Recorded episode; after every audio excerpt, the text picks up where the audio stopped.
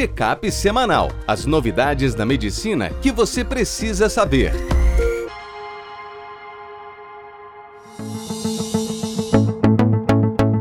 Olá a todos, meu nome é Ronaldo Gismondi, sou editor-chefe médico do portal PebMed. Bem-vindos a mais uma edição do Check-up semanal com as novidades da medicina que você precisa saber para começar a semana atualizado. Hoje a gente vai falar sobre esofagite aguda, retorno à direção após cirurgia do manguito rotador, infecção urinária por cândida, como fazer avaliação neurocognitiva em crianças que ficaram na UTI e diretriz do Instituto Americano de Infectologia para diarreia. No primeiro texto, Fernando Azevedo, nossa gastroenterologia, esofagite aguda, tipo reconhecimento e manejo. Os principais sintomas da esofagite na sua forma aguda incluem dor no tórax, dor ou dificuldade para engolir, hemorragia digestiva e a temida perfuração esofagiana. Além de causas infecciosas, medicações, lesões actínicas, lesões cáusticas e até mesmo por sonda nasogástrica e nasoentérica são as principais etiologias. Diante da suspeita clínica, a endoscopia é a principal ferramenta diagnóstica e o tratamento vai variar conforme a causa.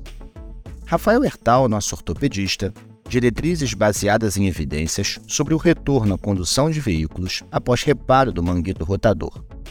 Um estudo pegou 32 pacientes que tinham lesão do manguito e que foram submetidos à cirurgia corretiva. A sua habilidade para dirigir, incluindo um treino em pista, manobras de curva e estacionamento, foi avaliado antes de operar com duas, quatro, seis e doze semanas no pós-operatório. A partir da segunda semana de pós-operatório, os indivíduos já tinham uma direção mais segura, um freio menos agressivo e uma direção mais suave e estável, mostrando que esse prazo, duas semanas no pós-operatório, é a forma segura de retornar à direção. Nossa equipe do Whitebook mandou um conteúdo para vocês: infecção urinária por cândida, o isolamento de cândida na urina é muito comum e raramente precisa ser tratado. Esse isolamento é comum em pacientes com sonda vesical que tomaram muito antibiótico, diabéticos, malformação urinária, doenças estruturais como litíase, idade avançada e nos doentes críticos crônicos.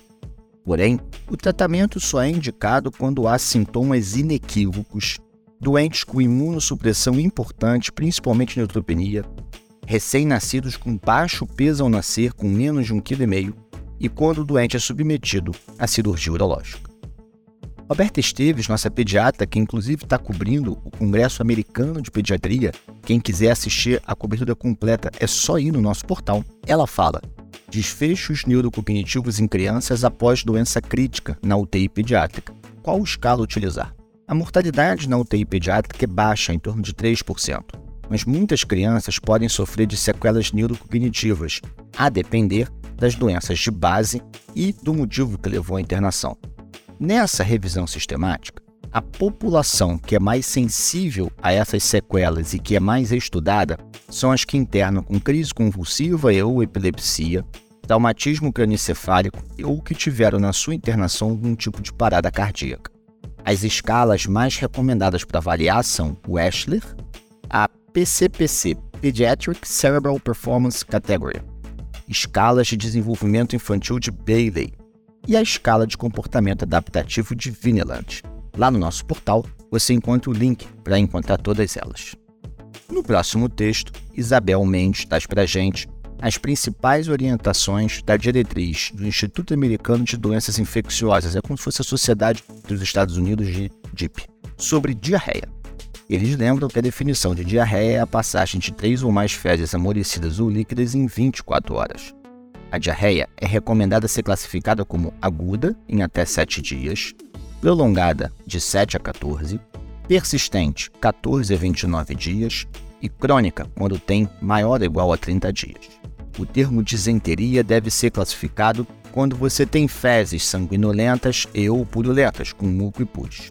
Quando você tem disenteria, dor abdominal e ou febre, você deve investigar a etiologia, principalmente as formas bacterianas invasivas, como Shigella, Salmonella e Escherichia coli. Também deve estar atento a etiologias diferentes nos doentes com imunossupressão importante. a gente não deve utilizar lopiramida na diarreia aguda. E quando que a gente trata a diarreia no imunocompetente? Nas crianças com menos de 3 anos e suspeitas de infecção bacteriana, na presença de febre, dor abdominal, diarreia sanguinolenta e disenteria bacilar, um diagnóstico presumido de Shigellose, com histórico de viagem internacional recente, com febre alta acima de 38,5 e ou sinais de sepse. E se você optar por tratar, o ciprofloxacino ou a azitromicina são os antimicrobianos recomendados pelos americanos. Se você quiser saber mais detalhes ou se manter atualizado, www.webmed.com.br. Um abraço e até a próxima. Este foi mais um check-up semanal com as novidades da medicina da última semana.